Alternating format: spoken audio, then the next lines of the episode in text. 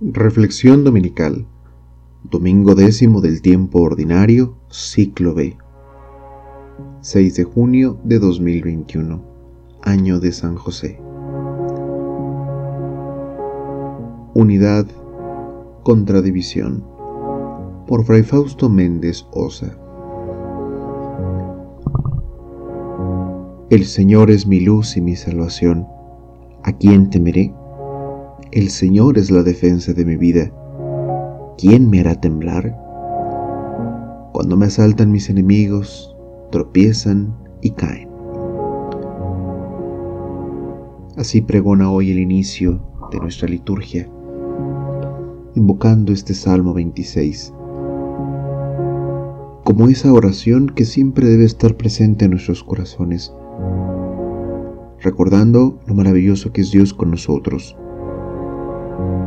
haciéndonos reflexionar que realmente no hay nada que pueda contra Dios, porque Dios es la defensa de nuestra vida.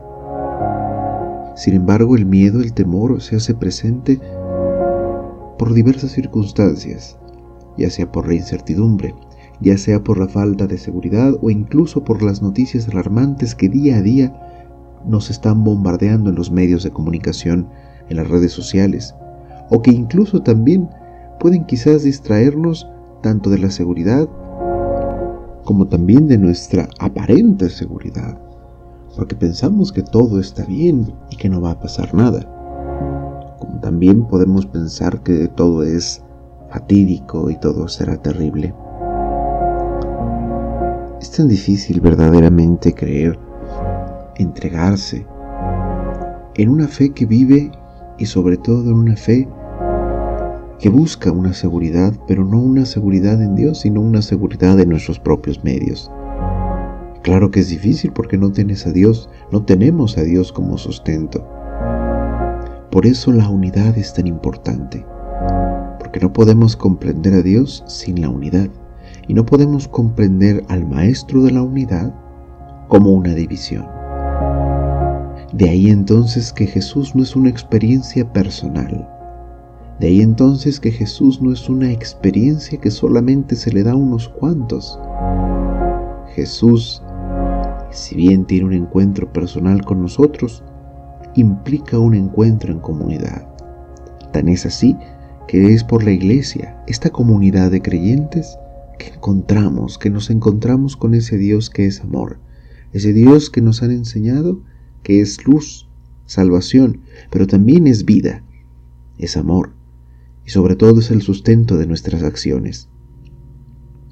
Creemos porque juntos hemos recibido la fe, creemos porque juntos hemos encontrado a Dios, y si bien Él nos ha encontrado a cada uno de nosotros en nuestras diversas circunstancias de la vida, ese encuentro personal se da en una comunidad que cree, que ora y que espera. De ahí entonces que en la primera lectura reflexionemos sobre el origen del mal, Quizás este relato del Génesis que de pronto suele ser más una justificación que propiamente eh, una experiencia de cómo el mal entra en el mundo, nos lleva a reflexionar, como nos dice el mismo texto, que Dios nos busca a pesar de nuestro pecado. Pues después de que el hombre y la mujer comieron del fruto del árbol prohibido, Dios llama al hombre y le pregunta, ¿dónde estás? Dios sabe qué hicimos. Dios sabe que nos hemos separado. Y por eso esta pregunta tiene un doble sentido. Primero llamar, pero también cuestionar. ¿Dónde estás? Y así inicia nuestra reflexión este domingo. ¿Dónde estás? Responde Adán, oí tus pasos en el jardín y tuve miedo, porque estoy desnudo y me escondí. Te oí, Señor pero tuve miedo. Estoy desnudo, me escondí. Cuatro declaraciones que reflejan una imagen del hombre maravillosa en tanto a su relación con Dios, pero al mismo tiempo dan todo un sentido a esta historia, a esta historia que es la historia de una comunidad, de un pueblo, que camina buscando, buscando queriendo encontrar. Oí tus pasos. Hay una relación con Dios incluso después del pecado. Dios nos sigue llamando. Pero a veces la voz de Dios nos da miedo. Nos da miedo el cambiar, nos da miedo el volvernos a, enfrentar a nuevos desafíos, el estar al presente o tener presentes nuevos retos para cambiar nuestra persona o que incluso llaman a nuestro corazón a ser diferente. A veces la voz de Dios nos da miedo. ¿Cómo es posible que la voz de Dios nos dé miedo? Porque estoy desnudo, sigue diciendo Adán. Soy vulnerable, no tengo cómo defenderme ante todo el poder y la omnipotencia de Dios. Mi pecado no solo es una ofensa, nuestro pecado no solo es una ofensa.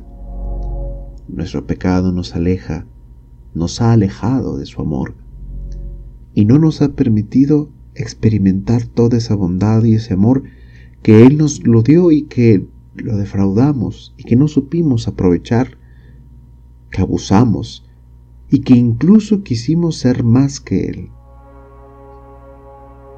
Esta desnudez es la desnudez propia de aquel que deja a Dios de lado y con sus propias fuerzas quiere enfrentar su propia vida, su propia persona y su propia realidad.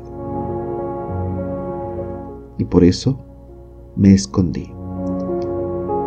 Me escondí porque mi pecado me dio vergüenza. Me escondí porque no supe abrir mi corazón aceptando el mal, la responsabilidad de mi mal, pero creyendo que tu amor puede todo, creyendo que realmente tú eres el que da sustento a mi vida, creyendo que eres tú quien me ayuda a salir adelante de mi pecado. Dios por eso vuelve a cuestionar, ¿quién te ha dicho que estabas desnudo? porque has comido del árbol del que te prohibí comer. Y empieza esta división. Responde Dan, la mujer que me diste por compañera me ofreció del fruto. Dios cuestiona a la mujer, ¿por qué hiciste esto? Y la mujer inmediatamente dice, la serpiente me engañó y comí. Inmediatamente vemos que hay división. No es un acto conjunto el hecho de convivir, de disfrutar del jardín, de disfrutar de la vida. Es ella dijo, él hizo, fue aquel, fue aquella. Todo es culpa, todo es división. No hay comunión. Porque Dios crea el hombre en la armonía con toda la creación, con los animales, con él mismo, con los demás. Y el pecado nos hace romper esa unidad, esa armonía entre nosotros pensando a veces en nuestros propios beneficios, pensando en que el otro es más culpable que yo y yo no soy capaz de ver dentro de mí la responsabilidad de mis actos. Yo también quise probar del fruto, yo también quise pecar, pero fue el otro el que me dijo, fue aquel, fue aquella, es por esto, es por aquello. El mal busca justificarse a sí mismo. El bien no necesita esa expresión. Es por eso que como canta el Salmo, desde el abismo de mis pecados clamo a ti, Señor. Que estén atentos tus oídos a nuestra voz suplicante. La realidad del pecado no es una realidad pesimista, es una realidad que nos hace entender nuestra naturaleza humana. El pecado, entendido como misterio, es algo que nos puede alejar de Dios o que también puede ser la oportunidad para conocernos cada vez más a la luz de Dios como pecadores, como necesitados de la misericordia, del amor, que viene de Dios y que se manifiesta a través de los demás. Pero perdónanos, Señor. Perdónanos porque a veces nuestra soberbia nos hace pensar que nosotros todo lo podemos y que nosotros todo lo sabemos, que nosotros somos capaces de decir esto es bueno y esto es malo, que nosotros somos nuestros propios dioses y que nosotros somos los únicos capaces de comprender nuestra realidad porque tú eres ajena a ella.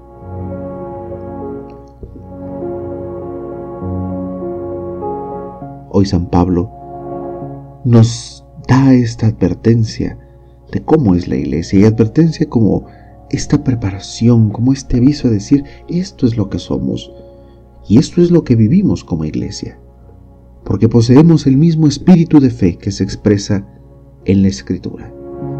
Creo, por eso hablo. Y también nosotros creemos y por eso hablamos, nos dice San Pablo, porque si bien Jesús resucitó, también nosotros resucitaremos con Jesús, porque todo esto es para nuestro bien. Y así hacemos que la gracia, que el mensaje se extienda a los demás. Y volvemos al inicio.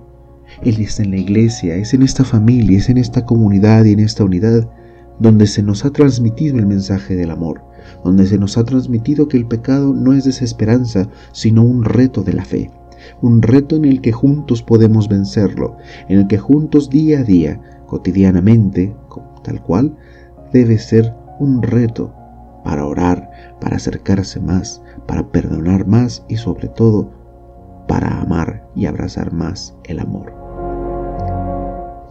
De ahí que las palabras del Evangelio sean contundentes, porque las palabras del Evangelio nos muestran una realidad muy distinta a la que podemos pensar en el mundo. Porque Jesús, acudiendo a la gente, estando con la gente, predicando con ellos, no lo dejaba ni comer. Pensaron que se volvió loco. Volver loco porque a veces el bien nos extraña, porque el bien nos es raro en un mundo que ha aceptado el mal. Estas estructuras de pecado en las que de pronto nos desenvolvemos y vemos como normal muchas de las cosas que no están bien, que reconocemos que no están bien, pero que dejamos pasar porque es lo normal, porque así es y no vamos a cambiar, etcétera, etcétera, etcétera. En torno a Jesús estaba sentada una multitud. Y ellos le reprochan, ahí afuera están tu madre y tus hermanos que te buscan. Un texto por demás polémico para los protestantes, ya que muchas veces piensan que Jesús tuvo hermanos carnales de parte de María Santísima. Pero Él nos da la clave para vivir este domingo. ¿Quiénes son mi madre y mis hermanos? Mi madre y mis hermanos son los que cumplen la voluntad de Dios. Por eso María es la madre de la iglesia y como dice San Agustín, es el ejemplo de discípula, porque su virtud estuvo más en ser discípula que en ser madre, porque como discípula dijo sí, como discípula aceptó fielmente la voluntad de Dios.